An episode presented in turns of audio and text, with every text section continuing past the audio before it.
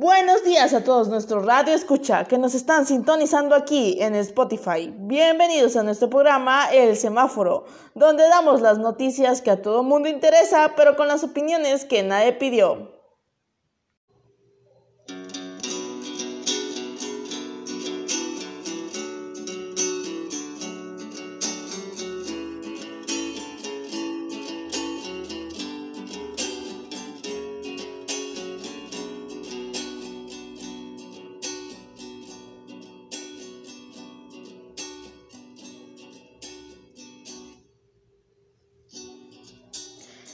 El día 8 de marzo, Día de la Mujer, se llevaron a cabo marchas en forma de protestas por todas aquellas que ya no están.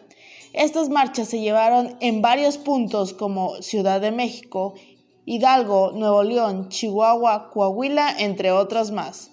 A continuación, mi compañera Valeria Alejandra nos comentará un poco más acerca de lo que sucedió en las marchas y por qué se realizaron. Un gusto, sí. El día de ayer fue el Día de la Mujer. Muchos lo ven como una celebración, la cual no debería de ser así, sino un día de luto por aquellos los cuales ya no están y por las que aún seguimos buscando justicia. Las propuestas no pueden ser pacíficas, pues cuando se hicieron así nadie fue escuchada, por lo que acudieron a la iconoclasia, pues un monumento se puede construir o pintar nuevamente, pero una vida no regresa. Ahora que sabemos por qué se hacen las marchas, ¿nos podrían comentar acerca de lo que sucedió ayer, es decir, con las autoridades y el muro del Palacio de Gobierno Nacional? Bueno, comenzamos con esto. ¿Sabías que desde que incluso comenzó la cuarentena la violencia de género ha incrementado incluso un 62%? Tomamos esta actitud ya que el presidente López Obrador no toma con seriedad estos temas.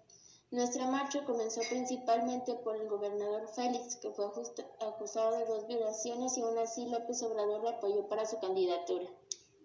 De ayer en Saltillo se realizó una marcha pacífica, pues por la contingencia no se permitía mucha cercanía como en las marchas anteriores, por la cual se realizó una rodada que inició a las 5 pm en la Plaza Nueva Tlaxcala, donde se partieron con bicis, patines o patinetas. La marcha continuó hasta llegar al monumento enfrente de Catedral, donde varias madres de familias dieron sus testimonios de cómo era pasar por el proceso de asesinato a su hija y no tener justicia. También varios, varios comentarios sus situaciones a decir de abusos, acosos y violaciones. Lo que sucedió en el Palacio de Gobierno fue que se puso un muro para evitar que las feministas cometieran algún daño a este. Sin embargo, retuvieron una feminista dentro de los muros. Las feministas pidieron su liberación, pero al no tener respuesta de la policía, ellos la intentaron sacar quitando así el muro.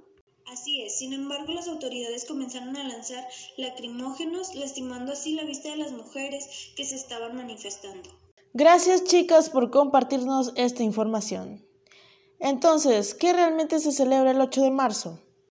Bueno, el Día de la Mujer fue declarado el 8 de marzo de 1975 por la ONU. Escogieron este día para conmemorar la primera manifestación femenina, celebrada en ese mismo día, pero en el año de 1857. Es un día que se recuerda la lucha de las mujeres por la búsqueda de equidad de género. Y bien, con todo esto que nos acaban de mencionar, ¿Cómo se sienten con los acontecimientos del día de ayer? No me considero feminista, pero sin embargo las apoyo porque soy mujer y sé lo que se siente ser acosada en la calle y no sentirme segura con nadie y en ninguna parte. Cuando se manifestaban de manera pacífica nadie las escuchaba. Y ahorita que están alzando la voz y actuando es cuando les están dando más importancia. Muchas gracias. Seguramente no solo con un día basta para que todas esas muertes se hagan justicia. Y me dirijo a usted, señor presidente, ¿finalmente las va a escuchar o seguirá fingiendo que todo esto es una simulación? Y con todo esto despedimos este programa. Gracias por sintonizarnos. Hasta luego.